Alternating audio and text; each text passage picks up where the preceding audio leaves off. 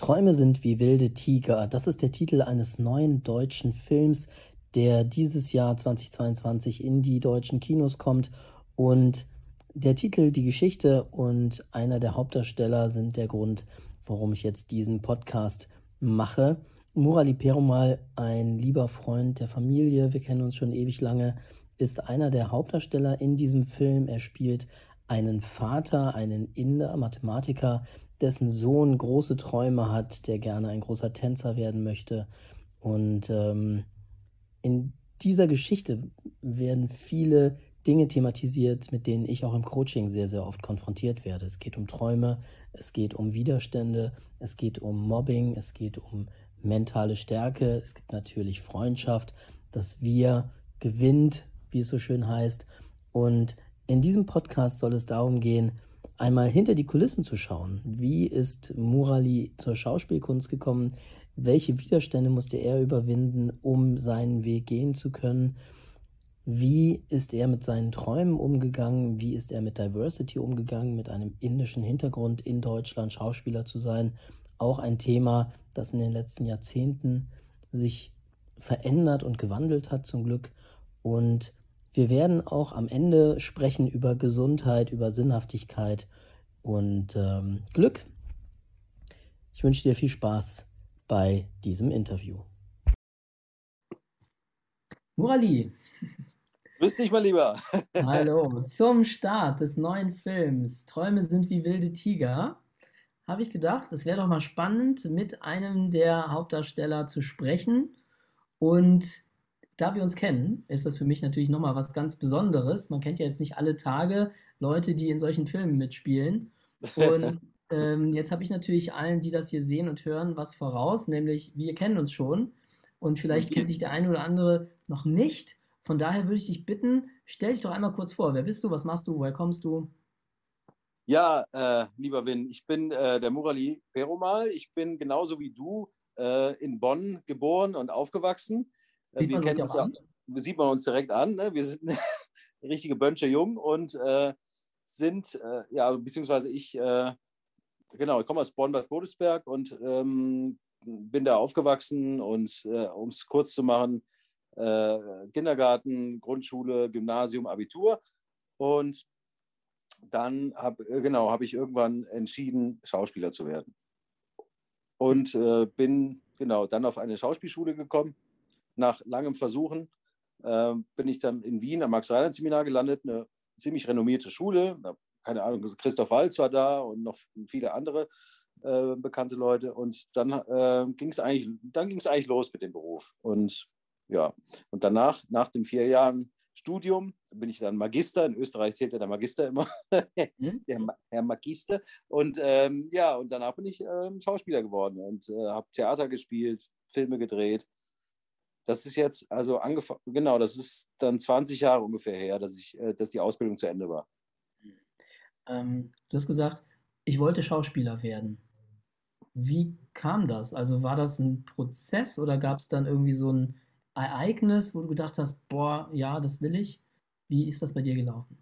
Das ist eine schwierige Frage. Es ist eigentlich verrückt, dass ich das geworden bin, weil ich immer relativ schüchtern war. So als Junge hatte allerdings auch so äh, Elemente der Komik in mir. Das heißt, wenn ich an der Tafel war, keine Ahnung, habe ich vielleicht den Lehrer unbewusst imitiert und irgendwie genoss ich das, dass die Leute gelacht haben. Ich glaube, das war so Gefühl, zumindest so vor Leuten gerne zu sprechen. Ne? Also, und dann habe ich ein bisschen Schultheater gemacht, aber äh, am Anfang war das nicht so ernst. Und dann habe ich in der 11. dann aber nochmal Schultheater gemacht bei einem coolen Deutschlehrer und der hat mir so einen, oder uns den Spaß am Theater vermittelt. Da haben wir die zwölf Geschworenen gemacht, das ist auch ein Film.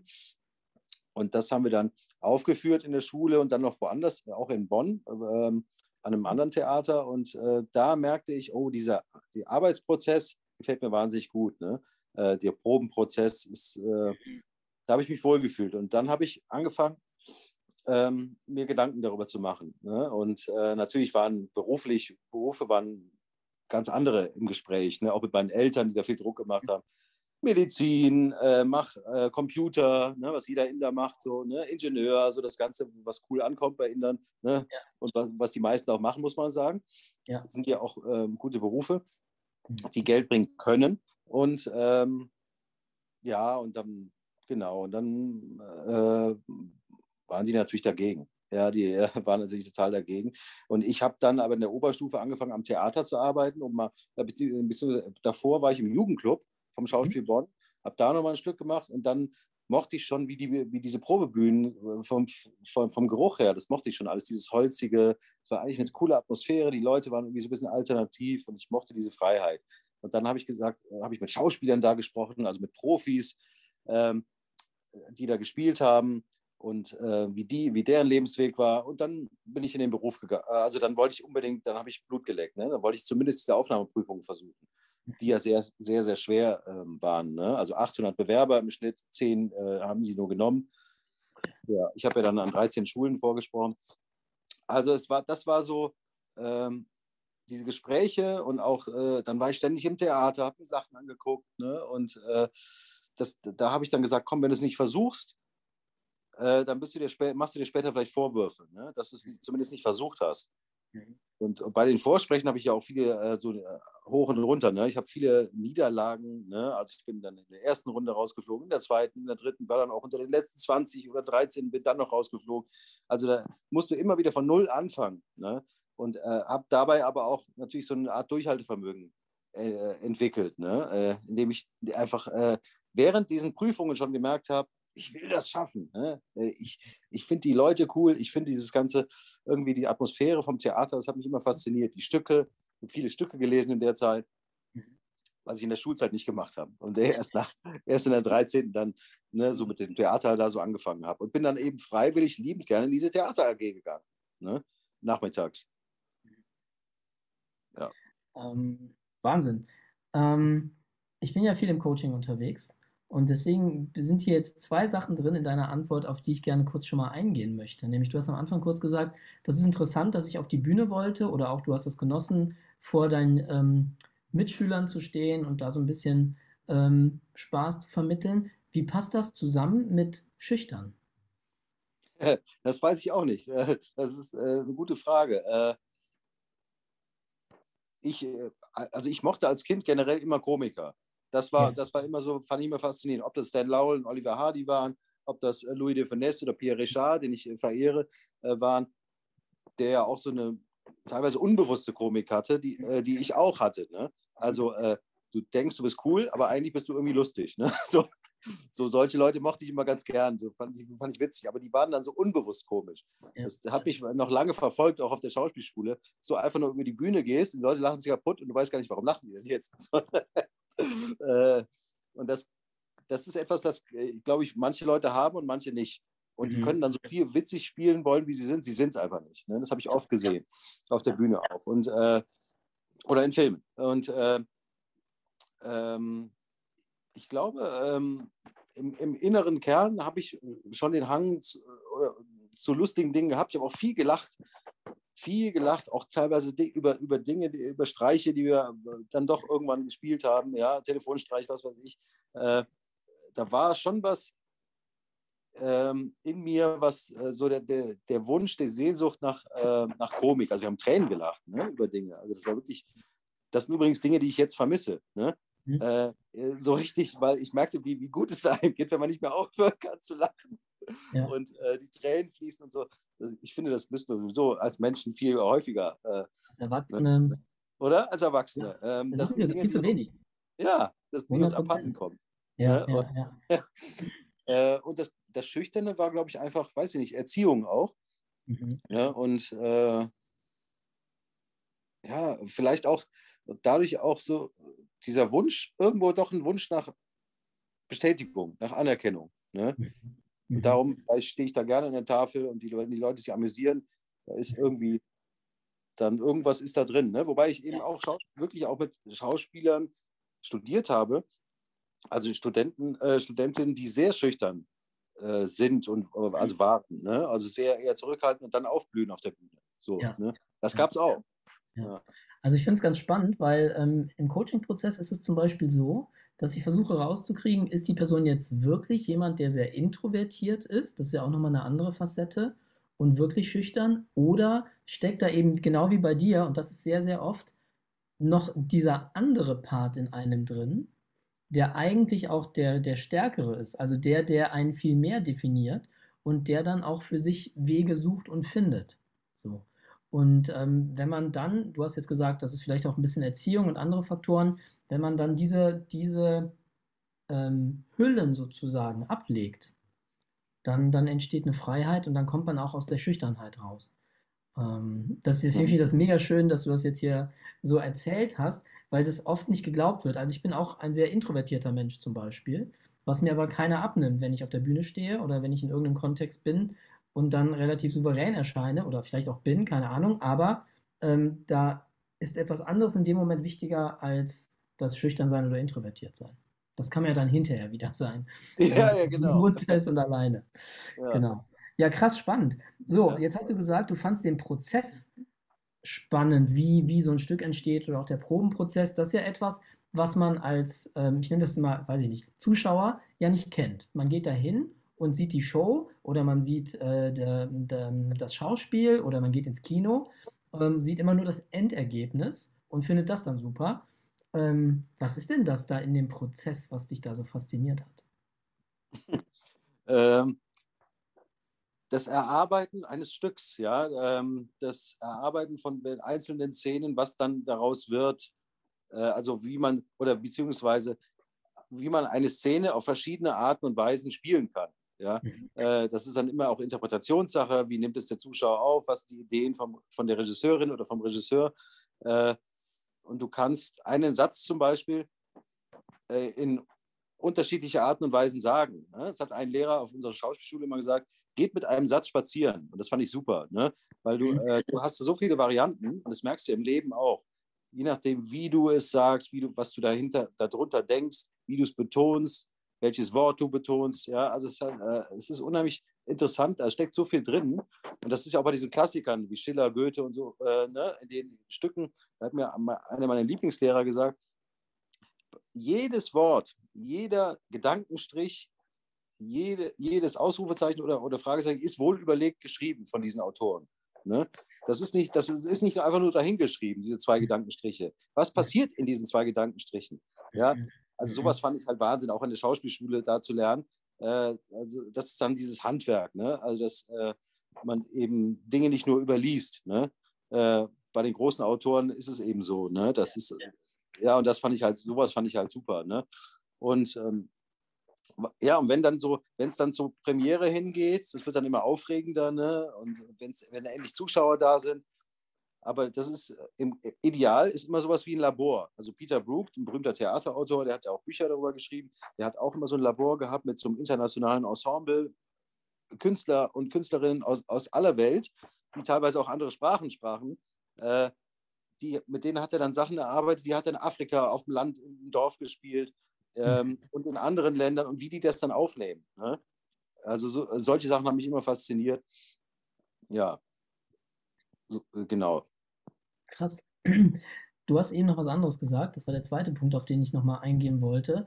Wie mhm. schwierig es ist, ähm, angenommen zu werden an so einer Schule. Also wie viele Leute sich da bewerben und wie viele dann tatsächlich durchkommen. Und du hast auch gesagt, wie, wie oft und wie viel du da immer wieder dich präsentieren musstest mit Niederlagen und allem drum und dran. Und du hast gesagt, ich will das schaffen. Mhm. Und was ich noch spannend fand, ähm, du hast viele Stücke gelesen in der Zeit. Mhm. Ähm, das hat mich erinnert an ein Interview mit äh, Sylvester Stallone. Der in der, also der wusste auch, er will Schauspieler werden und er mhm. wusste, aufgrund seines Aussehens wird er immer irgendwie, ne, als so der, der, der Schläger Italo gesehen oder als irgendwas Türsteher oder sonst irgendwie. Und er hat sich mehr so als der, der, der verschrobene Bibliothekar zum Beispiel gesehen oder ganz andere Rollen. Aber mhm. der hat auch über Jahre hinweg einfach daran gearbeitet, irgendwie seinen Traum Wirklichkeit werden zu lassen. Und du hast das gerade so selbstverständlich gesagt, ähm, ich will das schaffen. Also du hast diese ganzen Probleme oder die Herausforderungen aufgezählt und dann aber mit so einem Leuchten gesagt, aber ich wollte das schaffen. Ähm, was war das denn, was dich da angetrieben hat? Also jeder, die meisten Leute würden ja sagen, ja, nee, okay, komm, also ja, das wird dann wohl nichts. Dann mache ich jetzt doch mal eine Bankkaufmann-Ausbildung oder vielleicht doch ein Ingenieursstudium. Was, was war da los? Boah, es ist, äh, ich habe ja viele, viele, viele ähm, Anwärter da gesehen, die sich da beworben haben. Auf den ganzen Vorsprechen, wo ich durch Deutschland und Österreich gereist bin, immer wieder die gleichen Leute auch teilweise getroffen. Ne? Mhm. also, äh, und es war super spannend. Und äh, viele davon haben zum Beispiel die erste Runde nicht geschafft. Nie. Ja? Äh, und haben dann irgendwann gesagt, oh, ich gebe auf. Ich, ne? Das gibt's. Und auch danach habe ich immer wieder Leute getroffen, die haben dann doch was anderes gemacht. Theaterwissenschaften oder was komplett anderes. Ne? Nichts damit zu tun hat. Ich hatte das äh, allein schon beim ersten Vorsprechen an der Ernst-Busch-Schule äh, habe ich schon Blut geleckt. Ne? So, da kam schon so eine Art von Schauspielfieber hoch. Das war aber irgendwie, das war völlig verrückt, weil ich habe so, einen, so einen verrückten Sohn gespielt mit Krücken äh, und der ging irgendwie, dann, also der war irgendwie so ein bisschen, hat mit, der, seiner Mutter so eine Auseinandersetzung gehabt und äh, und wollte, am Ende geht er auf seine Mutter so los, ja, mit so einem Korken in der Hand, also äh, mit so, äh, also, so, ne, also richtig, äh, nicht mit dem Korken, mit dem Korkenzieher. und, äh, und da hat dann irgendwann die Professorin bei der Aufnahmeprüfung gesagt, warte mal kurz, ist auf die Bühne gegangen und hat mich versucht zu provozieren. Ne? Und äh, wollte da andere Gefühle aus mir herauslocken als nur Aggression. Ja. Ich habe das nicht gecheckt in dem Moment. Ne? Ich war, das war meine allererste Prüfung. Ich habe dann einfach den, den, Text, den ich weitergesagt habe, ich habe den genau gleich weitergespielt, so wie ich es einstudiert habe. Die wollte natürlich, was, dass ich flexibel bin, dass, ich was, dass sie was anderes aus mir rauskitzelt. Plötzlich, mitten, mitten, in diesem Gespräch, die provoziert mich und ich gehe nicht drauf ein, plötzlich haut die mir also richtig eine Ohrfeige. Ne? Und ich war so, so völlig so, äh, was ist das jetzt gewesen? Ich hätte diesem Gefühl weitergehen sollen, ne? mhm. nachgehen sollen. Mhm. Ne? äh, weil ich war dann wirklich so ein bisschen äh, geschockt auch, aber habe dann äh, im Kopf leider gedacht, ich, ich ziehe das Ding durch, was ich vorher eingeprobt habe. Also ich habe mich nicht darauf eingelassen im Moment. Aber danach habe ich es verstanden.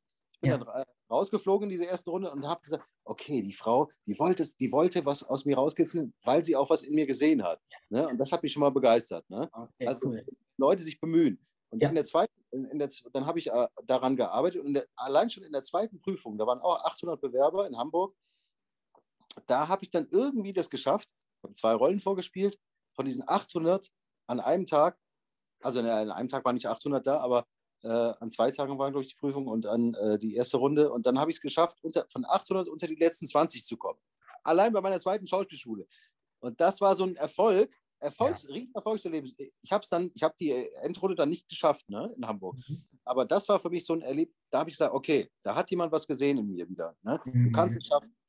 Da hat auch niemand, also auch in diesen ganzen 13 Schulen, wo ich war, hat, glaube ich, niemand irgendwas wegen meiner Hautfarbe gesagt. Ne? Oder irgendwie habe ich, ich habe nie das Gefühl gehabt, ähm, dass mir jemand das Gefühl gibt, was will der hier? Du kannst es doch nicht schaffen, äh, du als Inder oder mit der dunklen Hautfarbe. Das hat eigentlich keiner gesagt, interessanterweise. Und das ist von 1998 gewesen. Äh, da waren alle ziemlich neugierig. Was ist das für ein Typ? Der hat Ausstrahlung, der hat Witz, ja, der hat eine Intensität das ist mir in diesen 13 Schulen immer wieder äh, so passiert, dass ich mal weitergekommen bin. Die zweite Runde, dann bin ich rausgeflogen, also bin ich in die letzten 90 gekommen und dann bin ich mal in der Endrunde wieder nochmal gewesen irgendwann. Und da rauszufliegen ist immer bitter. Mhm. Und dann hat mir aber eine Prüferin gesagt, ja, äh, das hilft nichts, ne? Jetzt wieder, äh, jetzt erlebt das durch, ja, ist scheiße, aber dann musst du wieder aufstehen und weitermachen. Das hat sie ziemlich hart gesagt, aber im Nachhinein hat sie ja recht gehabt, ne? Krass, ja. spannend. Ja, ja, ja. Und äh, also dieses Auf, aber dieses Auf, Aufstehmentalität habe ich, glaube ich, auch von meinem Vater, ne? der eben auch äh, als achtjähriger Junge angefangen hat zu arbeiten und immer wieder ähm, äh, verzweifelt war in äh, Momenten, wo er nichts hatte und nicht wusste, wie es weitergeht. Und der hat, der hat sich immer wieder alleine aus sich selbst heraus hochgezogen und weitergemacht. Weiter, weiter. Ne? Und ich glaube, diese Ausdauer, die habe ich von ihm. Mhm. Mhm. Ähm, kurze Zwischenfrage. Wie ist er denn nach Deutschland gekommen? Auch Krankenpfleger, ein, Krankenschwester, wie meine? Nee, nee, ist ein, äh, wirklich ist ein bisschen kompliziert, ist auch eine lange, äh, lange Geschichte eigentlich. Aber er ist äh, eben über verschiedene Familien, wo er als Hausjunge gearbeitet hat, da hat er dann teilweise kochen gelernt und äh, auf die Kinder aufgepasst. Und da war bei so vielen verschiedenen Familien, war dann auch in anderen Ländern, in Äthiopien, in Jemen, in Sri Lanka ähm, ist dann irgendwann zu einem indischen Botschafter gelangt, der ihn dann irgendwann mit nach Deutschland, nach Bonn genommen hat. Und da hat er ihm einen Führerschein bezahlt und dann ist er Chauffeur geworden. Mhm. So, das ist die Kurzvariante. Ne? Also das ist noch ganz äh, eine aufwendige Geschichte, aber ja. Das war Ende der 60er oder Mitte der 60er. Ja. Ähm, Und wie war das für deinen Vater dann, als du gesagt hast, ich will Schauspieler werden? Ja, Katastrophe, ne? Mein Vater, die, meine Eltern, die hart gearbeitet haben, meine Mutter hat, ist putzen gegangen, ne, bei so älteren deutschen Damen.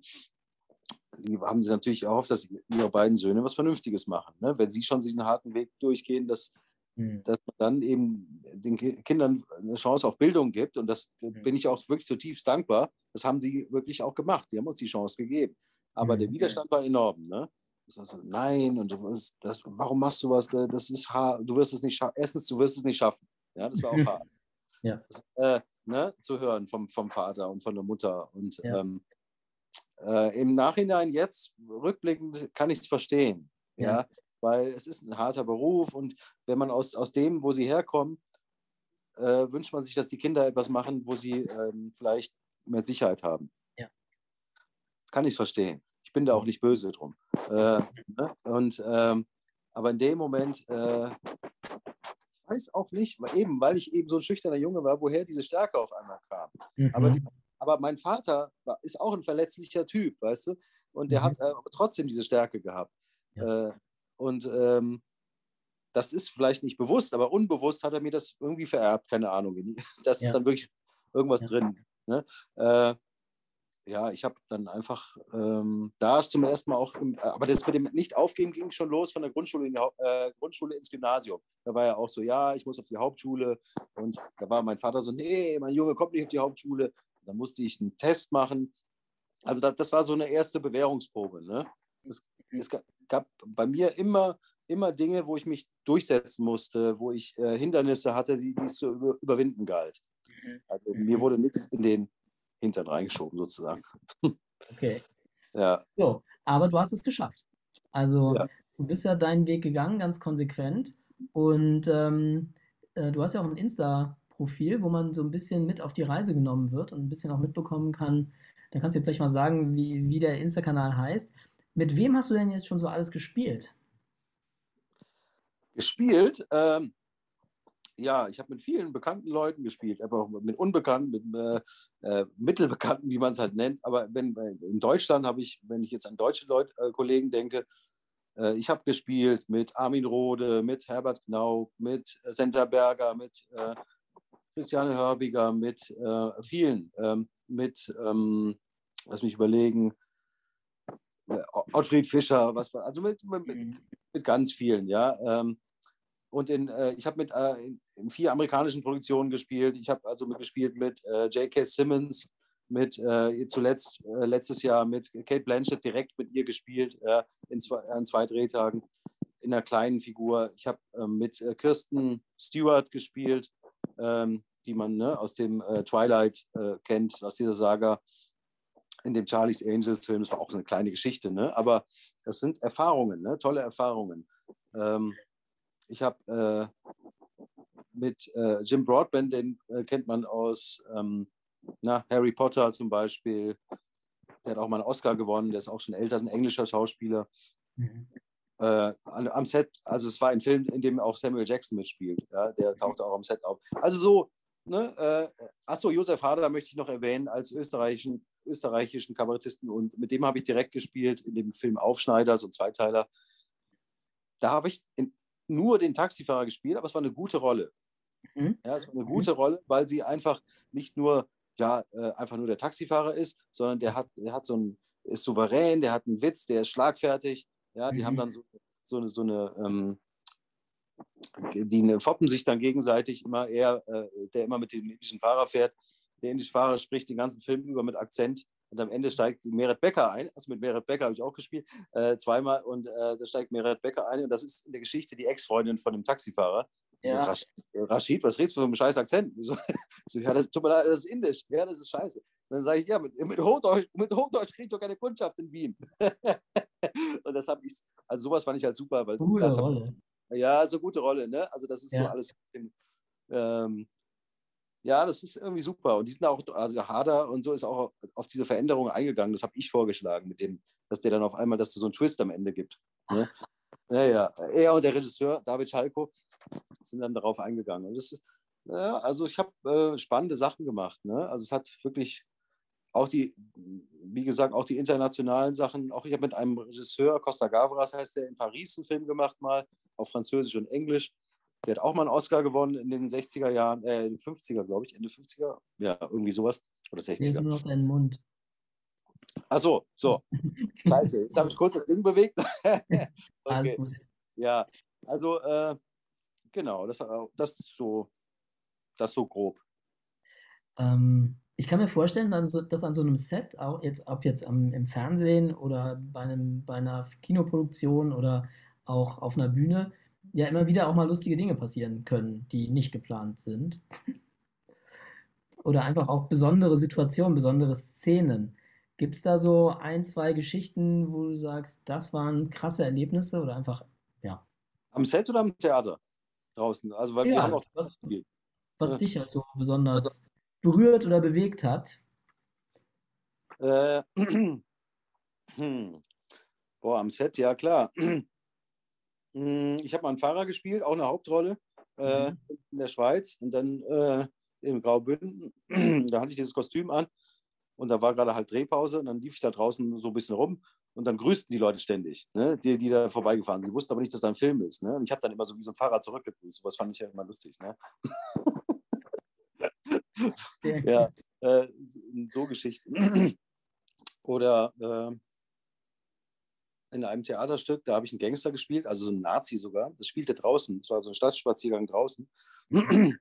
Und nach der letzten oder während der letzten Vorstellung, kurz bevor die letzte Vorstellung losging, kam ein Polizeiwagen angefahren. Ja, und ich hatte Springerstiefel an, ich hatte so einen schwarzen Anzug an und da stieg der Poli aus dem Polizeiwagen zwei, Leute, zwei Polizisten, kamen zu mir und sagten, was machen Sie denn da? Ne? Also nicht auf Rheinisch, wie ich es jetzt sage, aber es spielt in München. was, was, machen Sie denn da? Nee. Äh, äh, ähm, und dann äh, ich, ja, ähm, ich bin äh, Schauspieler, wir machen hier gerade eine Performance. Ne? Aha, was ist denn eine Performance? Äh, ja, ähm, so eine Art Theaterstück. Ja, und wen spielen Sie da? Ja, dann habe ich überlegt, scheiße, sage ich jetzt Nazi? Nee, das kommt irgendwie unglaubwürdig. Und dann, ja, ich bin der Gangster hier. Aha, Gangster, ne? Ja, und, und dann habe ich gesagt, ja, schauen Sie mal, da hinten stehen schon die Zuschauer, habe ich zu dem gesagt, gehen Sie mal hin, das Stück ist angemeldet.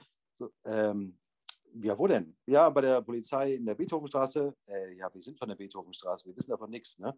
Und dann hat der eine ist zu den Zuschauern gegangen, der andere hat dann auf mich aufgepasst. So. Und dann erzählt der, der aber auf mich aufgepasst hat, erzählt dann so, ja, äh, hier sind äh, in den letzten Tagen einige Passanten vorbeigegangen und haben Angst vor ihnen gehabt.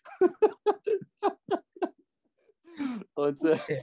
das ist natürlich das ist eine völlig verrückte Sache. Ne? Die, der andere kam dann immer wieder zurück und die haben gesagt, ja, ja, passt schon, okay, die machen wirklich eine Aufführung hier. Ne? Mhm. Aber du musst halt mhm. aufpassen, ne? so im städtischen Raum. Ja. Höllisch aufpassen. Ich hatte sogar noch eine Spielzeugpistole da hinten so versteckt. Die haben die nicht gesehen. Ne? Also eine Westernpistole, ne? wie man aus unserer Kindheit so kennt. Ja, ja, genau. Trotzdem, ne? Äh, ja, das sind so, das sind so Dinge, die eigentlich witzig, witzig sind. Und am Filmset, klar, am Filmset sind auch verrückte Dinge, die passieren. Äh, also in einem Krimi sollte ich, in Wien war das, sollte ich aus dem Fenster springen aus so, so, so einem Crashglas-Fenster. Und dann hat äh, irgendwann der Maskenbildner aber sich geweigert. Er hat gesagt, nee, nee, das dürfen wir nicht machen. Dann haben äh, also Tage vorher vor dem Dreh und dann hat dann haben sie dann doch einen Stuntman geholt, hatten aber keinen in Deutschland, der so ein bisschen ähnlich aussah, haben dann einen aus England geholt. Gott. Dann ist der aus dem Fenster gesprungen. Beim ersten Sprung hat er sich gleich einen Cut geholt, er hat sich verletzt. Ja. und, äh, okay.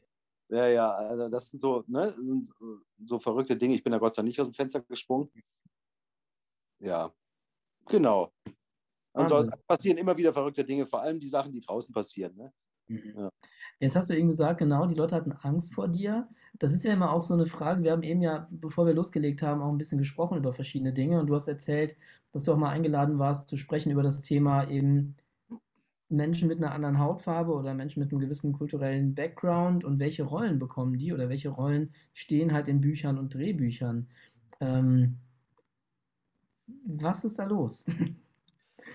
Ja, gute Frage. Also ich, wir beide als Bonner, ne, wir haben eigentlich eine sehr schöne Kindheit gehabt, würde ich jetzt mal ja. sagen.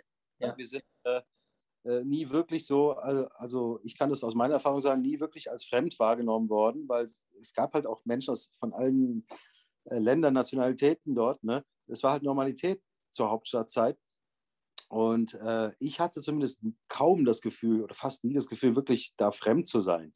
Mhm. völlig verrückt, während in anderen Teilen Deutschlands es anders war. Aber in mhm. Bonn hat er wirklich äh, Glück gehabt. Ne? Ja, ähm, ja. Und das, äh, gut, bei mir ging es dann schon zum er ersten Mal los, als so während, der, während ich mich beworben habe an den Schauspielschulen, gab es so vereinzelte Stimmen, die dann gesagt haben, ja, wird schwer für dich und so, muss doppelt so gut sein. Das wollte ich nicht wahrnehmen. Ne? Weil ich war, das hat mich dann auch kurz traurig und verzweifelt gemacht, aber ich habe gesagt, nee, das kann es ja nicht sein. Also ich meine, was soll das? Ne? Wir sind doch Deutsche, Punkt. Wir reden perfekt Deutsch. Ja? Wir haben hier Abitur gemacht oder ne? ähm, wir leben hier. Und äh, deswegen wollte ich das nie, nie, wahrnehmen, weil wir auch, weil wir das ne, so gewöhnt waren, als, mhm. als Deutsche da anerkannt zu sein. Das kam erst später mit diesem zum Fremden gemacht zu werden. Ne? Auch während der Schauspielschule, ich hatte so zwei Lehrer, die selber irgendeine Art von Migrationshintergrund hatten und gesagt, na, pass auf, wird schwer, schau dich im indischen Kino um. Und der eine, ja, was willst du später für Rollen kriegen? Dann habe ich dem einen aber gesagt, ne, so, weißt du was, es, es ist mir egal, was du denkst, ich werde meinen Weg machen. Ne? Also auch da war so dieses Ding, ich weiß, was ich will und ich, mhm. wenn ich jetzt auf das höre, was du mir sagst, dann kann ich ja die Ausbildung gleich abbrechen. Ja. Ne? Ja. Also, ich ziehe das Ding durch. Ne? Und wenn es noch keinen gab, dann wird es einen geben. Ne? Dann bin ich halt die Ausnahme. So zum Beispiel. Ne? Mhm. Und, mhm. äh, und natürlich gab es auch nach der Ausbildung immer wieder Leute in Theaterensembles, die gesagt haben, Dramaturgen, Intendanten, ja, ist schwer für sie. Ne? Äh, sie sind ein spezieller Typ. So, ja, Sie haben recht, ich bin aus Bad Godesberg, vielleicht ein bisschen spezieller, ne? aber sonst, ne? Ja, da haben die dann so ein bisschen äh, hilflos gelacht, so, ne? Aber so, äh, da habe ich halt dann schon gespürt, so dieses Ausschlussverfahren, ne? So jemanden kennen wir nicht, also wie wollen wir, äh, den können wir dann nur für Migrationsrollen nehmen. Inder, ja. es gibt indischen Rollen und sowas. Ne? Also ich meine, was hat das damit zu tun? Ne? Die besetzen auch im Naht, das habe ich immer als Beispiel genommen, sie besetzen ja im Nathan der Weisen Sultan Saladin auch immer mit dem Weißen. Äh, wieso soll denn das funktionieren? Ne? Also das funktioniert ja. Also muss es doch umgekehrt auch funktionieren, dass ich ein Deutscher bin, wenn ich die Sprache schon spreche. Ne? Mhm. Oder dann bietet es den Zuschauern doch nach und nach immer mehr an, dass sie sich an diese neue Sichtweise gewöhnen. Dann sieht die Gesellschaft nun mal so aus, wie sie aussieht. Ne? Dann brauchen wir, weil da, da, wurde damals immer getan, Theater ist nur für weiße Leute und wird auch nur für weiße Leute dargestellt. Ne? Das war so eine Sichtweise, die halt lange Jahr, über lange Jahre hinweg da war. Ich war, also ich als Schauspieler mit sichtbarem Hintergrund, äh, habe somit als erster das Thema auch öffentlich gemacht. Mhm. Vor Jahren, glaube ich. Es gab da auch ein Riesending. Ich habe einen Brief geschrieben, ja, der hat sich dann wie wahnsinnig verbreitet im Netz. Ist auch immer noch zu finden im Netz. Mhm. Äh, und ähm, da kam so eine Diskussion dann auch auf. Ne? Ähm, ja, stimmt eigentlich. Und ich habe viele, viele Stimmen, Antworten bekommen von Kollegen, Kollegen, danke, endlich sagt es mal einer, mutig und so. Also das war so eine Art MeToo sozusagen Bewegung. Ja? Mhm. Ich hatte in dem Moment keine Angst, irgendwas zu sagen. Ich habe gesagt, wenn ich es jetzt nicht sage, dann, dann, dann würde ich äh, mir selbst nicht treu sein. Ja? ja. Wird, wird das Alter wieder bereuen. Ne? Mhm. Äh, also ich habe es gesagt, es hat mir nicht geschadet. Im Gegenteil, es hat der ganzen Bewegung auch einen Schwung nach vorne gegeben. Mhm. Gleich habe ich dann auch bei Film, Fernsehen gemacht, ne? Mhm. indem ich Dinge öffentlich in Zeitungen auch gesagt habe, gesagt, mhm. so wir bilden hier eine Gesellschaft ab, wir können Vorurteile und Ängste bei den Zuschauern bekämpfen, indem wir ganz selbstverständlich eine Gesellschaft zeigen, äh, die selbstverständlich zusammenleben kann, unterschiedlichster Herkünfte, Hautfarben. Damals war das Thema mit sexuellen Orientierungen noch nicht so stark, das kam dann mhm. erst später. Ne? Mhm. Mittlerweile würde ich alle Gruppen dazu zählen. Menschen, die älter sind, äh, ja. mit verschiedenen, äh, in verschiedenen Gewichten, also mehrgewichtig, ja, die dann auch immer nur abgestempelt werden. Ja. Ja. Ähm, also Frauen, ne, die Unterrepräsentation von Frauen und wie die dargestellt werden. Mhm. Äh, äh, Menschen mit Behinderung. Mhm. Ja? Äh, mhm. all, alle marginalisierten Gruppen. Ich wollte immer, dass es Teil einer, äh, dass wir Teil der, der Gesellschaft sind und nicht mhm. nur so am Rand immer nur vorkommen. Oder wenn, wenn wir gerade gebraucht werden. Ja, wir haben ja gerade nichts für sie. Ne? Das ist so dieses, äh, man wird aus der Gesellschaft ausgeschlossen. Ne? Das war mir immer wichtig. Äh, äh, mich hat es auch immer gestört, dass jede Gruppe nur für sich kämpft. Das hat mich mhm. immer gestört. Ne? Mhm. Äh, sondern ich habe dann immer alle irgendwie irgendwann angefangen, alle mit einzubeziehen. Mhm. Und ähm, ja, das ist es. Ne? Also, und das äh, tut sich ja gerade. Da tut sich ja auch gerade was, Gott sei Dank.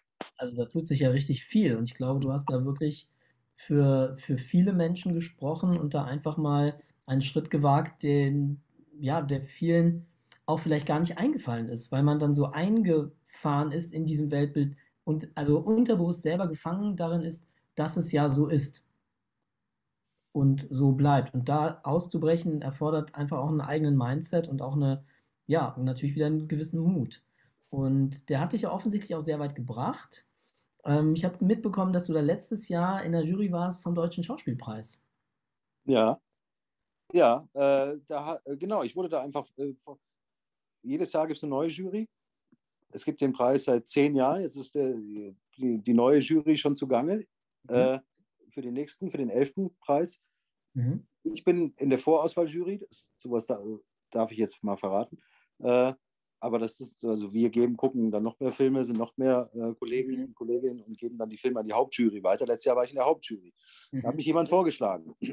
Da waren wir zu sieben, zu siebt mhm. und haben äh, deutschsprachige Produktionen, 180 Filme, muss man sagen, äh, aus Serien, aus Filmen, aus dem Fernsehen, Kinofilme, ähm, aus Streamingdiensten wie Netflix, Netflix, Amazon und Join zum Beispiel äh, angeguckt. Und da waren eben richtig viele, war richtig viel Zeug. Also wir haben sechs Monate lang Filme gesichtet, haben uns in Zoom-Meetings getroffen, diskutiert und ähm, ja, und äh, haben dann immer weiter eingeschränkt und eingeschränkt die äh, potenziellen Kandidaten. Am Ende standen dann 27 oder 28 Nominierte ne, in verschiedenen. Kategorien, in neun Kategorien. Auch da tut sich jetzt viel. Da gibt es jetzt auch äh, neue Kategorien. Äh, zum Beispiel, dass man jetzt nicht sagt, beste männliche Hauptrolle oder beste weibliche Hauptrolle, sondern äh, wie hieß es, wie heißt es jetzt? Also, dass man alle mit inkludiert, auch zum Beispiel Non-Binäre. Ne? Ja, ja. Äh, Schauspielerinnen und Schauspieler. Ne? Äh, mhm. Ich muss nochmal nachgucken. Ich, ähm, ich weiß jetzt nicht mehr genau, wie es heißt, der genauen Wortlaut, aber dass, dass, dass die halt nicht ausgeschlossen sind. Das finde ich halt super. Ne? Mhm. Äh, also da tut sich was im Mindset. Ne? Und das ist egal, welche Hautfarbe, wie viel Gewicht du hast, mhm. mit Behinderung, mhm. ne? ob du blind bist. Also da werden jetzt, die haben immer mehr Fokus drauf. Auch wir in der Jury hatten da unheimlich Fokus drauf. Wir haben letztes Jahr drei oder vier Schauspielerinnen und Schauspieler nominiert, die über 70 waren. Ne? Cool. Das ist einfach wichtig, ne? Ja. So, dass man aufs ja. Alter guckt, ne? Und ja. äh, das finde ich das Tolle bei diesem Preis, da geht es eben, da kommen auch unbekannte Leute, kommen da auch äh, vor und werden nominiert. Ne? Und das ist nicht so, weil oft kriegen nur wie bei den großen Preisen, werden immer nur die, die Top-Filme, die viel mhm. Geld äh, im, im, im, im, im, ne, im, wie sagt man, ja, genau, die für Geld in der Produktion haben und dadurch auch bekannte Namen nur da sind, oft. Ne? Das ist ja äh, oft so. Und die werden dann nominiert, weil sie halt auch die Gelegenheit bekommen haben. Ne? Ja. Äh, und bei diesem Preis ist es schon spezieller. Also da werden auch teilweise, also ja, ich erinnere mich, da ist sogar ein Studentenfilm, eine, eine Schauspielerin in einem Studentenfilm nominiert gewesen für eine große Kategorie. Äh, mhm. Die hat einen ersten Film da gemacht. Mhm. Mhm. Ja, also sowas zum Beispiel. Ne? Und ja, toller Preis. Und äh, die Jury auch sehr divers, ne? weiblich, ja. männlich, altersgruppenmäßig. Ich als POC sozusagen, als asiatischer POC. Ja, ja. Sehr cool, sehr cool. Ja. So, äh, hier Multikulti, ähm, wo du das jetzt auch gerade sagst, in, diesem, in dieser Jury, dass sie so divers aufgebaut war. Ah, was würdest du sagen, hat das mit uns gemacht, dass wir aus zwei Kulturen kommen. Also wir sind deutsch, hast du jetzt auch schon mehrfach gesagt, und das empfinde ich ja auch so, und gleichzeitig sind wir es ja scheinbar nicht oder wir sehen nicht so aus. Also wir passen nicht in das Bild und wir haben einfach auch einen anderen kulturellen Hintergrund mit der Muttermilch aufgesogen, sage ich jetzt mal. Was macht das mit einem selbst und wie sieht, wie, was macht das mit der Gesellschaft? Ja, ich denke, es macht, es ist eine gute Frage. Ne? Es ist, äh, bei jedem, für jeden, jeder wird unterschiedlich beeinflusst davon. Oder mhm. äh, ist die Frage, wie du es selbst aufnimmst, ne? Mhm. Äh, wie du damit umgehst. Und ich wollte früher, ich habe das, hatte schon immer so ein bisschen, also ich wollte nicht weiß werden, ne? Oder sowas, das nicht. Aber äh, es, äh, natürlich war wahrscheinlich irgendwie doch immer eine Sehnsucht nach Dazugehören da, Dazugehörigkeit. Mhm. Aber wir hatten, wie gesagt, das Glück in Bonn, dass wir doch irgendwo als Menschen akzeptiert wurden ne, mit unserer Persönlichkeit. Ne? Und erst, also ich weiß nicht, wie es dir ging, Aber ich wurde dann später zum Fremden gemacht, aufgrund meines Berufes. Zum Fremden gemacht zu werden, der ich nicht bin und als der ich mich auch nicht gesehen habe. Ne? Mhm. Äh, dieses, äh, das wurde dann von anderen gemacht und dann sah ich das natürlich, weiß was ich, wenn du dann gefragt wirst, Sie sprechen aber gut Deutsch. Ne? Äh, das war noch letztes Jahr, so da war ich im Urlaub in Freiburg und im Thermalbad spricht mich eine alte Frau an.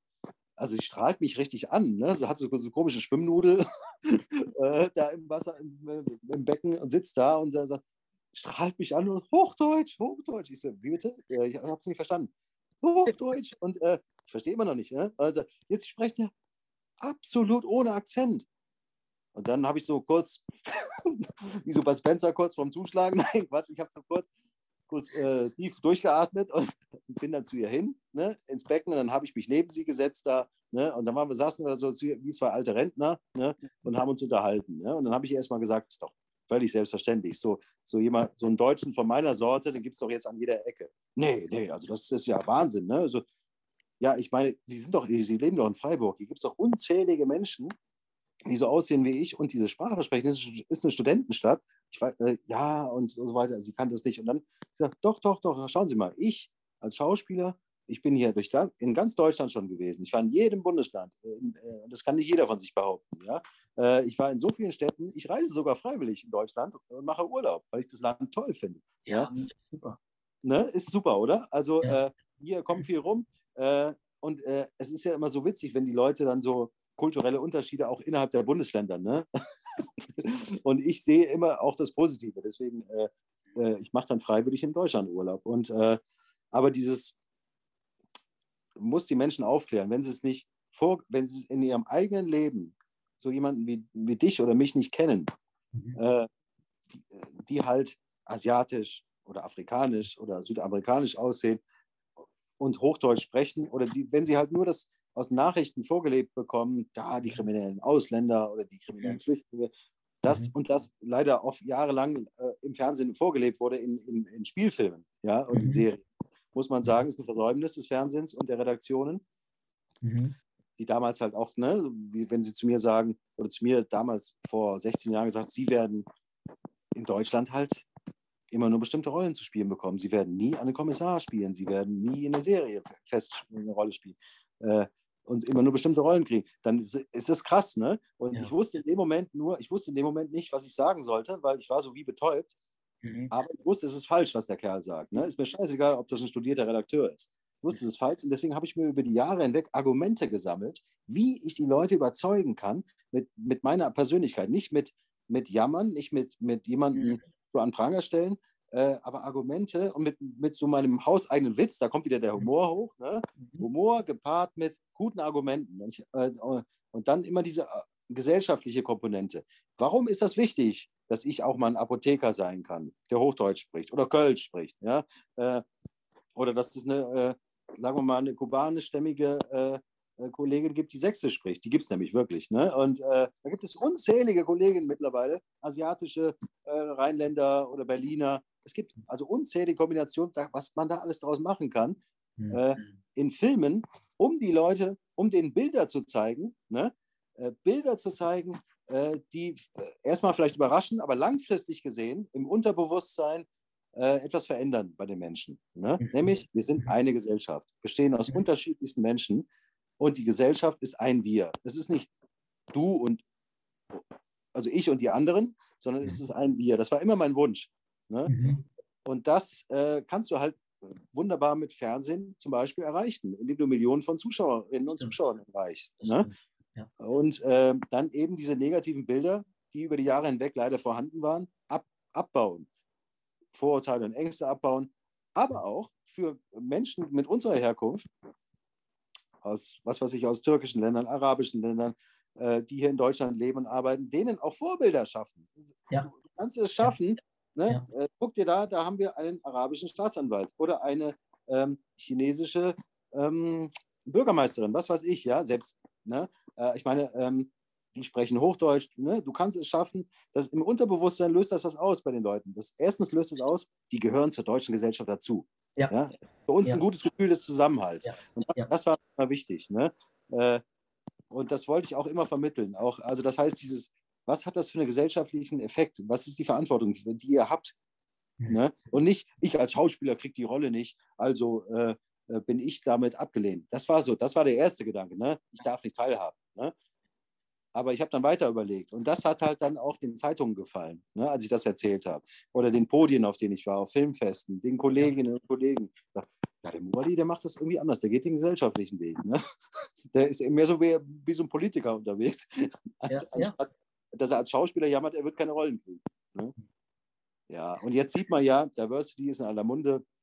Äh, und es gibt immer, gab immer mehr Stimmen die letzten Jahre, die sich kritisch geäußert haben. Am Anfang waren es nur ganz wenige Leute, ne, die sich getraut haben. Und dann wurden es immer mehr, ne, irgendwann. Ist wie so eine Welle. Ne? Ich finde das ganz spannend. Ähm, ich bin oft an Hochschulen auch unterwegs und mache da dann so Impulsvorträge oder Workshops und Mini-Workshops mit äh, Menschen, die gerade Deutsch lernen. Also die gerade hier hinkommen und die einfach aus unterschiedlichsten Kulturen oder auch aus unterschiedlichen Gründen heraus, also oft ja dann auch aus Notlagen, Kriegssituationen hier hinkommen und tolle Menschen sind, intelligente Menschen sind, die dann hier sind und einfach auch einen Beitrag leisten wollen. Also die sagen, ich bin jetzt hier, ich will hier diesem Staat nicht auf der Tasche liegen, sondern ich möchte, wenn ich jetzt hier bin, auch meinen Beitrag leisten. Und da ist tatsächlich genau derselbe Effekt, dass ich dann immer versuche, aus unterschiedlichen Kulturen ihnen Vorbilder zu zeigen. Und man sieht dann auch in einem Zoom, wie, wie die anfangen zu leuchten, weil sie sehen, ach, so, weil sie kennen ja eigentlich nur die, den, den bösen Asylanten, der wieder mhm. irgendjemanden irgendwie verletzt hat. Das ist die einzige Medienlandschaft, die sie kennen. Und diese ganzen anderen Figuren kennen sie dann nicht. Und sie kennen natürlich auch nicht die deutsche Filmkultur. Also ähm, dann Schauspieler zu sehen in großen Rollen, die Deutsch sprechen, man sich denkt so, also man will ja dann auch Englisch oder irgendeine andere Sprache hören. Das kennst du bestimmt auch, ne? Man sieht äh, das etwas und hört dann, also genau wie diese ältere Dame, von der du gesagt hast, die dann äh, irgendwie so irritiert ist. Ähm, ich habe das übrigens, äh, ich spiele mit dem, mit dem Ding auch manchmal. Ich war jetzt kurz ins, also drei Wochen auf Sri Lanka. Ja. Und ähm, da mache ich dann gerne so einen Sundowner in so einem etwas größeren Hotel am Strand und dann sitze ich da so und höre dann diese internationale Welt um mich rum. Ja. Und es gab einen Abend, wo ich dann gegangen bin und da kam so eine Familie und es war kein weiterer Platz mehr frei. Und ja. mein Tisch wurde ja jetzt frei. Und dann hörte ich den Sohn schon so sagen, ja, wir müssen uns was anderes suchen. Und dann sagte ich so, nein, nein, kein Problem, mein Tisch wird ja jetzt frei. Und die Mutter guckte mich an und ich habe dann nochmal genau dasselbe auf Deutsch gesagt der Platz wird hier gleich frei. Man konnte dann sehen, wie es so arbeitete. Okay, das ist nicht Englisch. Der sieht singalesisch aus. Das ja, war Deutsch, was ich gehört habe. Was hat er überhaupt gesagt? Das war alles so. Deutsch. Ja. Der Platz wird frei. Ja, der Platz wird jetzt frei. Ah, die können dann auch nicht mehr viel sagen. Aber das macht natürlich ja. dann auch Spaß, so ein bisschen damit. Okay, das macht doch Spaß, das stimmt. Wie, wie du das dann gemacht hast. Genau. Ähm, okay, Cool. So, jetzt. Ähm, wir haben uns ja hier zusammengefunden, weil es einen neuen Film gibt. Träume sind wie wilde Tiger.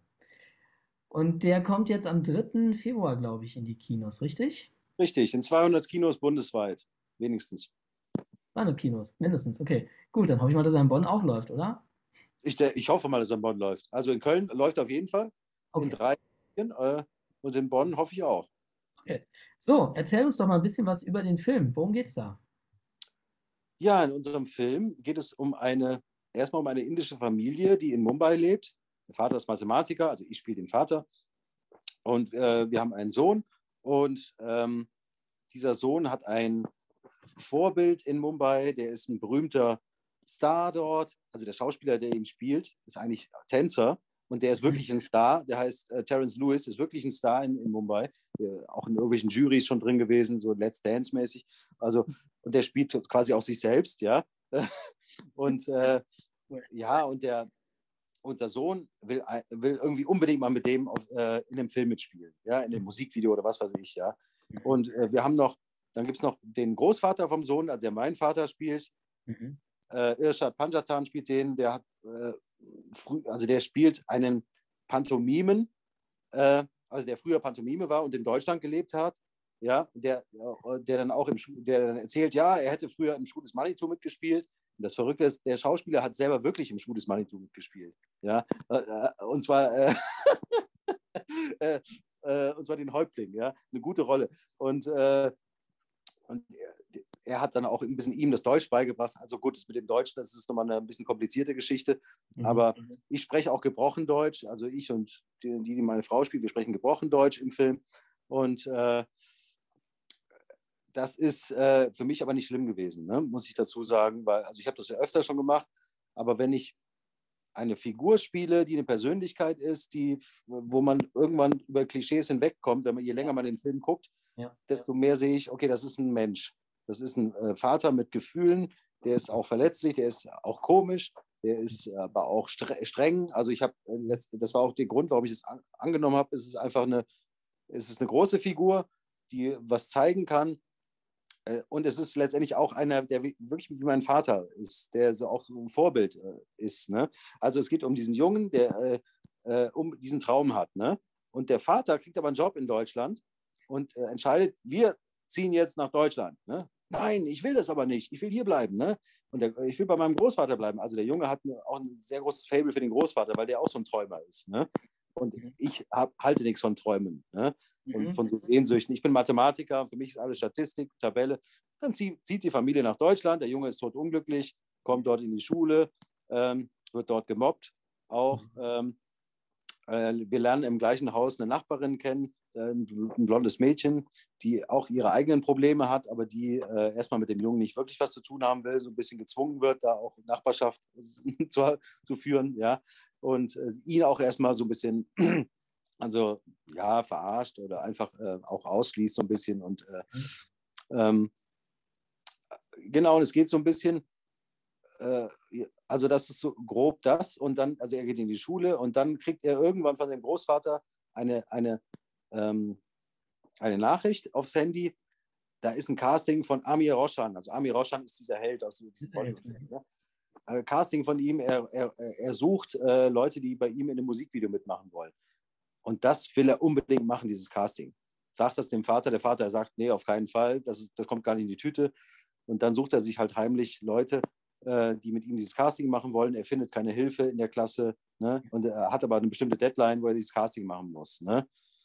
Und äh, dann geht es geht viel um den Jungen, das Verhältnis zu diesem Mädchen. Das Mädchen mhm. hat auch Probleme, die Eltern trennen sich. Ja, der Vater ist so ein bisschen so ein Nichtsnutz in Anführungsstrichen, der irgendwie mit äh, Haushaltsgeräten Musikinstrumente äh, baut und da so Musik macht, ja, mit so komischen Dingen wie Werkzeugen und so. Die Mutter trennt sich von ihm, die arbeitet im Krankenhaus und das Mädchen leidet sehr darunter und will die zusammenbringen. Das ist so ihr Ding. Also beide so ein bisschen haben Sehnsüchte, Träume, bisschen auch Außenseiterfiguren irgendwo. Ne? Also das ist ja für Kinder auch schlimm, wenn sich Eltern trennen. Ja. Und man schämt sich ja auch irgendwo dafür. Ne? Also bei vielen, denke ich, ist das so. Und, äh, und dann, ähm, es ist ein besonderer Kino, äh, Kinderfilm, finde ich. Äh, er hat viele Bollywood-Elemente drin. Mhm. Viele, es gibt viele Gesangsszenen drin, viele Tanzszenen. Der Junge tanzt auch selber, der tanzt mhm. richtig gut mhm. äh, und singt auch alles Songs selber. Krass. Die Songs sind, die, das ist wirklich krass, ja. Und die Songs sind äh, geschrieben ähm, ähm, von einem Duo, äh, die auch diese Bibi und Tina Filme gemacht haben. Mhm. Also das heißt, ähm, gute Songs. Mhm. Und, ähm, und ähm, aber es ist für mich vor allem ein Film, der darum geht, dass äh, man kann Träume verwirklichen, trotz aller Hindernisse. Mhm. Und man kann, äh, was kann Freundschaft den Wert von Freundschaft und äh, je mehr man zusammenhält, desto mehr kann man es schaffen, äh, Träume zu verwirklichen und, und Sehnsüchte. Und das mhm. ist, äh, er hat auch sehr viele berührende Momente, dieser Film. Ne? Ähm, und auch das Thema Mobbing wird, äh, ist da schon sehr hart auch teilweise. Deswegen mhm. ist, ist, der Film nicht so, ist nur oberflächlich. Das finde ich gut. Äh, und ähm, das wird die Kinder beschäftigen. Es wird aber auch, äh, denke ich, junge Jugendliche oder Erwachsene, die in den Film gehen, wird die beschäftigen, mhm. ähm, wie damit auch umgegangen wird in dem Film. Ne? Und wie äh, dann doch verschiedene Menschen dann doch irgendwann zusammenkommen und zusammenhalten. Ne? Und das ist, finde ich, eine schöne äh, Message so dahinter. Ne?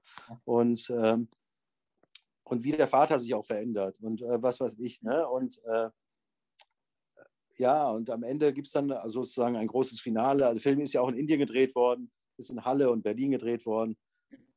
Für mich das erste Mal, dass ich in Indien gedreht habe und äh, ich kann dir sagen, ich hatte Tränen in den Augen am ersten Drehtag. Ich war da auf dem Hochhaus, ich habe äh, mit Blick auf Slums, daneben Hochhäuser in Mumbai. Ja, Ja. also Ja. ich hatte Tränen in den Augen. Es war auch eine indische Crew. Es war Mhm. wirklich wie zu, wie zu Hause. Ich bin ja nie in Indien aufgewachsen, aber es war wie zu Hause für mich. Und die indische Crew hat mich behandelt wie Familie, wie Bruder und Schwester. Und wir haben auf Englisch gesprochen. Und ich konnte mir die Tränen nicht verkneifen. Es war einfach sensationell. Ne? Äh, da habe ich mich überhaupt nicht fremd gefühlt. So, ne? so einer von denen zu sein. Und äh, ja, ich hoffe, ich würde mir wünschen, dass da viele Zuschauer reingehen. Es ist auch ein unterhaltsamer Film, ist ein witziger Film.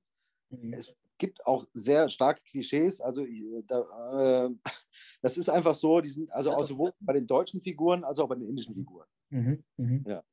Ja, aber das macht ja dann auch ein bisschen den Reiz aus, oder? Ich glaube, das gehört ja auch ein bisschen dann dazu. Also, Ja, Ja, ja.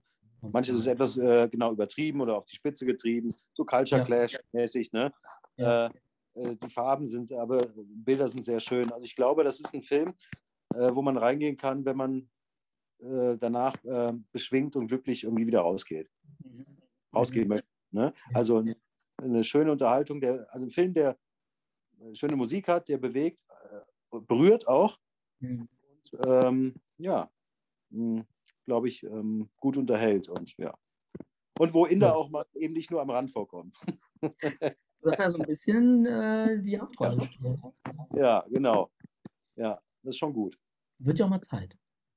Wird auch mal Zeit, ja, ja. Das ist, äh, kommt nicht so oft vor. Ja. Genau. Ähm, die letzten drei Fragen. Kurz und knapp. Mm, Meine Themen sind ja Gesundheit, Sinnhaftigkeit und Glück und Glücklichsein. Also ich helfe mit meiner Arbeit ursprünglich mal auf der körperlichen Ebene und inzwischen auch mit der Ayurveda-Medizin und dem mentalen ähm, Menschen einfach gesund zu sein, auch im, im psychomentalen Sinne, ähm, ihren Sinn zu finden, was da ja irgendwo auch mit reinspielt. Deswegen war es mir auch wichtig, mit dir dieses Gespräch zu führen, weil du jemand bist, der seinen Sinn sehr früh gefunden hat und auch bereit war, den Weg dafür zu gehen, auch den Preis dafür zu bezahlen. Und ähm, ja, und glücklich sein ist das, was am Ende das Ziel von uns allen ist. Also im Ayurveda ist es unser Urzustand und im Grunde ist es einfach nur wieder eine wieder nach Hause bringen, ein wieder zurückführen. Also da bin ich dann der mentale Taxifahrer sozusagen. Mhm. Ähm, was bedeutet Gesundheit für dich? Das sind ja, Gesundheit bedeutet für mich sehr viel, aber äh, ich habe nicht immer darauf Wert gelegt. Ich habe mich erst Mhm. sehr spät damit beschäftigt. Mittlerweile schon exzessiv, muss ich sagen. Ähm, ich habe ähm, irgendwann vor anderthalb, nee, vor zwei Jahren irgendwie schlechte Blutwerte gehabt. Ne? Und ich habe dann irgendwann wurde festgestellt, ja, sie haben so ein bisschen Plaque in der Halsschlagader, sie sollten aufpassen. Ne? Cholesterinsenker sollten sie nehmen und äh, irgendwie Sport machen. Ich habe das nicht so ernst genommen. Aber dann habe ich irgendwie gedacht, hm, jetzt musst du dich doch mal irgendwie bemühen, dass äh, irgendwas musst du tun, musst irgendwas umstellen. Und habe ich gedacht, aber dann habe ich mal von Ingo Vorböse, Sportprofessor in Köln, äh, ein Buch gelesen, Die sieben Ge Geheimnisse der Hundertjährigen. Und Mhm. ich war sehr begeistert von dem Buch. Ich bin auch begeistert von dem Typen. Ja. Äh, Ja. ich finde ihn cool und ich äh, habe auch seine, ähm, auf YouTube seine Kanäle abonniert. Und ich mag die Art, wie er das vermittelt.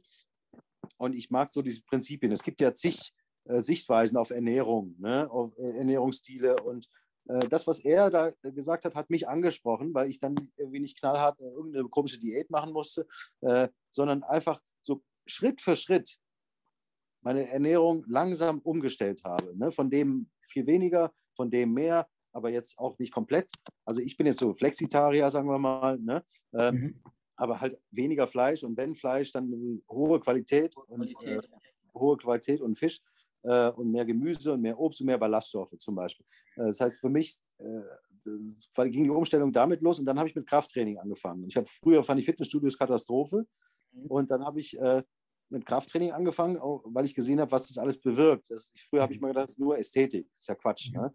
Ähm, aber das wusste ich alles nicht. Mit den Myokinen, die dann äh, ne, durch den Oh. Körper kommen, diese Botenstoffe, was du für Krankheiten vermeiden kannst. Ich wusste das nicht. Ich habe dann so viel darüber gelesen, auch von anderen Autoren, dass ich das wahnsinnig faszinierend fand. Und dann habe ich angefangen, wenn, wenn ich dann Gewichte stemme zum Beispiel, ja, oder an der Maschine bin und das nicht nur für die Ästhetik, sondern für die Gesundheit gut ist, dann habe ich nochmal umso lieber trainiert. Ne? Und dann habe ich auch zusätzlich dann irgendwann mit dem Cardio-Training äh, das noch zusätzlich gemacht. Jetzt ist noch HIT dabei, ne? Ja.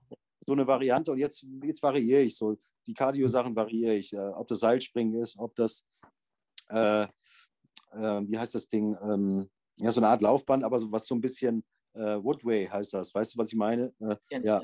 Ne? Und, ähm, und oder Crosstrainer oder Rudergerät, was weiß ich. Also ich variiere da, dass es mir nicht langweilig wird. Ja. Äh, und es stärkt meine Menta mein, mein, mentales Ding auch total. Ne? Du kriegst, äh, also, also, du kannst ja sogar Alzheimer vorbeugen. Das ist ja Wahnsinn. Ne? Äh, und mir geht es einfach gut dadurch, durch, durch das Körperliche. Und dann habe ich gemerkt, dass die Blutwerte sich verbessert haben. Mhm. Ja? Und ich habe als Mensch mehr Energie gehabt, meine Arbeit besser zu machen. Also ich glaube, ja. dass Bewegung ein entscheidender Faktor ist. Äh, ich sage das auch deswegen, weil meine Mutter vor, ne, ähm, vor circa anderthalb Jahren gestorben ist. Die hat sich kaum noch bewegt. Ne? Die hatte dann auch einen schlimmen Parkinson und mhm. äh, ich habe den Verfall halt sehr stark gesehen. Und dann mhm. muss ich sagen, äh, das habe ich halt auch daraus gelernt, dass das der falsche Weg ist, nur die ganze Zeit zu sitzen. Ne? Und ja. äh, also es spielen natürlich mehrere Faktoren eine Rolle für diese schreckliche Krankheit. Aber äh, ich habe einfach gemerkt, ich, äh, Bewegung ist das A und O, auch im Alltagsbewegung, ne? die Treppen zu gehen, mhm. Alltagspunkte sammeln, ne? das hat ja immer der Frau Böse gesagt, ne? die Trainingspunkte im Alltag. Äh, und das finde ich, find ich cool. Äh, und jetzt sehe ich auch Hausarbeiten anders, ne? dass du da, da den Stoffwechsel in Gang bringst und so. Ne? Und das, äh, und jetzt ist es mittlerweile so, das ist krass, weil früher hätte ich mich, ich habe immer nach einem Jahr dann mal aufgehört nach dem Fitnessstudio, weil mir das zu langweilig war, stupide Gewichte zu stemmen. Mhm. Äh, aber jetzt ist es eine Gewohnheit geworden. Jetzt ja. gehe ich sehr gerne. Jetzt gehe ich jeden Tag, klar, ne, ich versuche Regener Regeneration zu lassen für bestimmte Muskelgruppen, ja. Ne, ja. schön abzuwechseln, mhm. Mobility noch reinzubringen. Äh, mhm. Äh, und äh, genau, also Gesundheit ist äh, ein sehr wichtiger Faktor, hm, weil es sowohl mental als auch körperlich. Ne? Was bedeutet Glück für dich? äh, damit habe ich mich auch viel beschäftigt. Ähm, was ist glücklich sein? Und oft sind ja Menschen so, dass sie sagen, ich bin glücklich, wenn ich das und das erreicht habe, wenn ich äh, so und so viel Geld habe, wenn ich den und den Job habe oder das und das Haus habe. Mhm. Und ich habe dann irgendwann gesagt, glücklich sein, das habe ich äh, also auch nicht selbst entschieden, das habe ich irgendwo gelesen, also das fand ich gut. Glücklich sein ist eine Entscheidung, die ich fälle. Ne? Das ist äh, eine Wahl, die ich treffe. Und die kann ich jetzt entscheiden und äh, ich kann jetzt anfangen, glücklich zu sein. Ne? Weil sonst schiebst du immer diese Ziellinie immer mhm. weiter. Du sagst, ich bin erst dann glücklich, wenn ich das und das habe. Und dann hast du wieder das nächste Ziel, schiebst die Ziellinie wieder weiter ne? und bist nie glücklich. Mhm. Also habe ich angefangen, okay, glücklich sein ist für mich erstmal eine Entscheidung. Ich will jetzt glücklich sein. Ja? Und alle anderen Dinge kommen dann. Das, äh, Glück, das Glücklichsein selber zieht schon wieder andere Dinge an. Also oft habe ich das so erfahren. Ne? Äh, das strahlst du aus. Äh, man mag daran glauben oder nicht, aber ich habe eine gewisse Art von Schwingung oder Frequenz und ich mhm. glaube an sowas. Ne? Und weil ich merke, es tun sich gute Dinge auf, ne? wenn das ist. Es ist schwer, ne? wenn es dir nicht gut geht. Es ist ganz schwer, das äh, in diesen Zustand zu kommen ne? oder mich zu verstellen. Das geht dann auch nicht. Also Gefühle zulassen, absolut. Ne? Mhm. Finde ich wichtig. Aber halt auch nicht äh, drin baden oder wie sie, ich versuche dann irgendwie hier mittlerweile immer rauszukommen. Das ist mhm. auch, ne, äh, ich hatte mal Schlafprobleme und ich habe mich da selbst rausgeholt. Ich hatte die Schlafprobleme lange, ich habe mich da reingesteigert. Ich bin dann selber rausgekommen. Ähm, durch verschiedenste Methoden, aber auch innere, inneres, äh, auch im Unterbewusstsein, ne? Dinge, die im Unterbewusstsein waren, die ich nicht rankam in dem Moment. Ähm, aber glücklich sein ist äh, zum Beispiel dankbar zu sein, Dinge, ich, ich, ich schreibe mir die Dinge jetzt wieder auf, ja, äh, Tagebuch zu schreiben, wenn bestimmte Gedanken aus dem Kopf sind abends, ja, ähm, das fange ich jetzt wieder an im Übrigen. Das habe ich lange nicht gemacht, jetzt fange ich es wieder an und es tut gut. Ähm, aber genau, also glücklich sein ist, ähm, die guten Dinge im Leben zu sehen, die kleinen Dinge, die auch schön sind, die kleinen Erfolge zu feiern, nicht nur die großen Visionen, aber auch eine große Träume und da sind wir wieder bei dem Film, ne? einen Traum zu haben, eine Vision zu haben, ist auf jeden Fall was Tolles ne? und sollte jeder haben. Aber dann eben auf dem Weg dahin die kleinen Erfolge zu feiern. Ne? Das ist für mich glücklich sein, glaube ich. Und das ist in der Reise. Ja. Was bedeutet Sinn für dich? Sinnhaftigkeit. Sinn, ja, Sinn, Sinnhaftigkeit ist, ist das, was ich tue, dass es Sinn macht. Äh, und das kann auch was Wohltätiges zum Beispiel sein, dass man also zum Beispiel, wenn ich jetzt Rentner bin. Ich sage, ich will was, ich will anderen Menschen helfen. Ich will was, also Sinnhaftigkeit ist, wenn ich, wenn ich anderen was gebe. Mhm. Das ist, macht nicht nur die glücklich, es macht auch mich glücklich. Ne? Äh, das ist auch ein bisschen nicht ein egoistischer Gedanke, aber es ist schon auch ein Gedanke, der äh, eine Rolle spielt. Ne? Mhm. Wenn ich gebe, macht das die andere Menschen, aber auch mich selbst glücklich.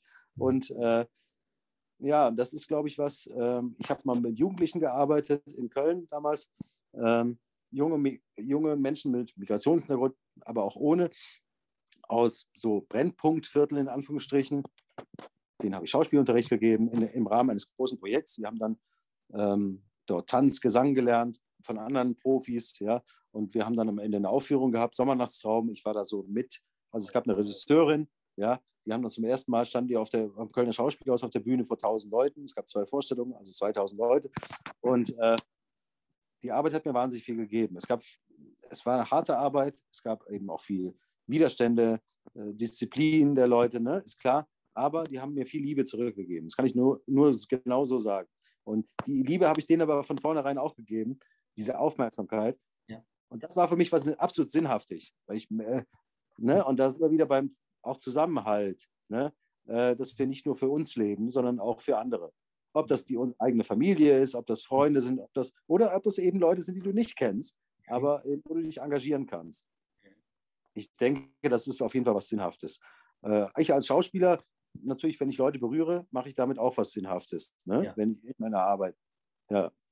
Oder wenn ich Leuten äh, Diversity vermittle, als Berater irgendwo mhm. eingeladen werde und die Leute lernen was davon, dann ist das auch was Sinnhaftes. Ne? Dann ist es nämlich der Sinn, dass ich äh, ein, ein Bewusstsein schaffe, äh, eines Wir. Wir sind ein ja. Wir. Ne? Ja. Und es ist nicht getrennt, ich und die anderen. Es kann funktionieren. Zusammenleben kann funktionieren. Ne? Ähm, auch wenn es eben Leute erstmal ähm, nicht so begreifen gleich. ja. So, letzte Frage. Was bedeutet für dich mentale Stärke? Mentale Stärke? Also, mhm. Passend zu meinem Buch. Das habe ich dir jetzt nicht verraten, dass ich die Frage stellen wollte. Nee, aber finde ich cool. Äh, mentale Stärke ist für mich, es ist eigentlich, ja, ist so ein Lebensthema, ne? Auch vor allem als Schauspieler auch, ne? Ja. Ist, wenn du wenn du Hindernisse hast und äh, die trotzdem, also trotzdem die Stärke hast, ähm, die zu überwinden und weiterzumachen. Also vor allem dieses Weitermachen ist das, ne? Dich nicht mhm. gleich, also, also immer wieder aufzustehen. Mhm. Mhm. Das ist mentale Stärke für mich. Ne? Das macht auch große Leute aus, ob Sportler, ne? berühmte Sportler, ne? Äh, zum Beispiel oder Musiker, ne? denen gesagt wurde, du schaffst es eh nicht. Ja. Eben. Mentale Stärke ist zum Beispiel nicht zu Nein, also nicht auf Neinsager zu hören. Ne? Arnold Schwarzenegger hatten wir vorhin. Ne? Nicht auf Neinsager zu hören. Oder Michael Jordan, der immer wieder zig Fehlwürfe hatte, äh, dem auf der Highschool gesagt wurde, er schafft es eh nicht äh, aufs College und was weiß ich, ja, oder ins Highschool-Team oder keine Ahnung. Ne? Äh, einer der besten der Welt ähm, geworden. Das heißt, mentale Stärke ist, auf sich selbst oder auf seine Träume und seine Visionen zu hören und die konsequent zu verfolgen. Und äh, dabei eben ist es normal, dass man immer wieder fällt. Ne? Und, äh, ne? Aber dass man eben trotz scheinbarer Niederlagen wieder aufsteht und weitermacht. Ne? Mhm. Das ist für mich mentale Stärke. Also, äh, wenn alles glatt läuft, weiß ich nicht, gibt es ja sicher auch Menschen irgendwie, die es haben, aber ich glaube nicht.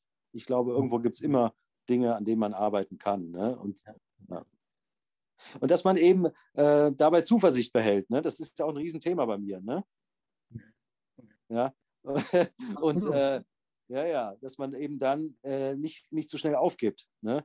So, äh, dass man eben Zuversicht behält und das Positive dann noch sieht, ne? was man eigentlich erreicht hat. Man sieht ja immer oft nur so, oh Mann, ich habe das nicht geschafft, ich habe da wieder eine Absage gekriegt, da wieder das nächste Casting nicht gekriegt. Mhm. Aber was hast du eigentlich geschafft bisher auf dem Weg? Ne? Mhm. Also so eine Art von eben die kleinen Erfolge zu feiern. Ja. Ja. ja. Wow. Das, passt das zu mentaler Stärke für dich? Ja. ja, aber mal 100 Prozent. Das ist cool. Ne? Also das Glück ist jetzt, du hast das Buch noch nicht gelesen. Also, nee, du hast nee. jetzt quasi dein Ding gesagt und das ist nicht, nicht irgendwie ähm, geprobt oder schon geprimed. Ähm, nee. Wobei du wirst dann sehen, da sind äh, sehr viele Parallelen. Das ist ganz schön. Das ist ja cool, ist ja cool. ja, ist, ist, ja lustig, ne? Ja, äh, irgendwie, äh, ich, ich, äh, sich selbst zu beschäftigen mit Selbstreflexion oder Selbstentwicklung, finde ich unheimlich wichtig, egal wo man arbeitet. Ne? Mhm. Ob wir beide als jetzt Freiberufler oder ähm, selbst Menschen, die angestellt sind. Ich glaube, selbst wenn man in so einer Mühle drin ist und es bei manchen immer gleich ist, ja. klar ist es wichtig, sich irgendwie das Leben schön zu machen. Ne? Ja. ja. Molly, ich danke ja, dir für dieses coole Gespräch. Ja, ich danke dir, Mensch, dass du dir Zeit genommen hast und das Interesse hattest. Ja, auf jeden Fall. Also ich freue mich. Also nochmal ein bisschen Werbung ne, für deinen Film. Also ja, cool. Träume sind wie wilde Tiger. Auf jeden Fall schauen, dass man ein Kino in der Nähe findet und äh, da dann Kind und Kegel und alle, die nicht weglaufen können, sozusagen reinschleppt. Ähm, also den Trailer oder die Trailer, die ich gesehen habe, fand ich schon super cool. Also ja, ja das cool. ist, glaube ich, ein Film, der wirklich sehr, sehr viele Menschen berührt und einfach diese, diese positive Energie einfach auch vermittelt und gleichzeitig eben aber auch die Realität nicht schön redet, sondern einfach ja. auch darstellt, wie du es gesagt hast, Thema Mobbing. Ja. Ähm, 30 Prozent der Menschen in Deutschland erleben Mobbing in ihrer Kindheit und Jugend. Das was eine sehr krasse Zahl ist. Und ähm, 50, 51 Prozent der Kinder und Jugendlichen erleben in ihrer Kindheit, Jugend ein kritisches bis traumatisches Ereignis. Und ähm, das ist auch, wenn ich mit Menschen arbeite, dass ich denen erstmal den Zahn ziehe, dass sie glauben, sie wären was ganz Besonderes und besonders kaputt. Nein, du bist 50 Prozent unserer Gesellschaft. Das ist vollkommen mhm. normal, was du empfindest. Und äh, der, die, die, die Herausforderungen, vor denen du stehst, das ist nicht nur deine, sondern das sind ganz viele Menschen, die mit denselben Themen zu kämpfen haben. Und ich, so wie ich das wahrnehme in dem Film, wird da ganz viel thematisiert, was ganz viele Menschen wirklich berührt. Ja, ja, ja, genau. Das ist eben das für mich Besondere. Deswegen, es ist für mich jetzt kein deutscher Bollywood-Film, das würde ich nie sagen. Ja. Äh, ja. Weil das, äh, das ist vielleicht so der äußere Traum von ihm. Genau. Aber, genau. Aber das andere ist einfach dieses eben, was für mich zählt, ist eben diese ganzen Dinge zu erleben, wie dieses, mhm. dieser Ausschluss aus der Gesellschaft, dieses Mobbing und trotzdem äh, die Zuversicht zu behalten und weiterzumachen und dann eben doch mit Freunde zu finden und mit denen das zusammen zu schaffen. Und ich mhm. glaube, das ist eine schöne Botschaft auch für junge Leute und warum nicht auch für Ältere. Für alle. ja, für alle. Für alle. Also ja. ich glaube, das moderne Personal Development geht sehr in die Richung aus dir heraus alles. Und die Wahrheit ist, wir sind immer Teil von etwas Größerem. Also niemand kann ohne die anderen existieren und auch jeder Selfmade-Millionär ist kein Selfmade-Millionär, sondern es ist immer die Arbeit von vielen, die dazu führt, dass da am Ende meinetwegen jemand seine Millionen scheffelt. Und sich das mhm. bewusst zu machen, ähm, eröffnet das Bewusstsein für diese Ressourcen und auch packt einen auch wieder irgendwo in so ein Level, glaube ich. Ja. Ja. Genau. Ja, schön, super. In diesem Sinne, dann ja, cool. ähm, danke ich dir. Ich danke dir. freue mich, wenn wir uns bald mal wiedersehen. Ja, wäre schön, wäre schön. Wo, genau, du bist ja jetzt in Berlin. Genau. Und äh, dann, ja, muss ich mal wieder nach Bonn kommen. Wird, wird höchste Zeit. Ich vermisse ja Bonn richtig. Absolut. Ja, ja. Super, mach's gut, mein Lieber, ne? Ciao. Ciao.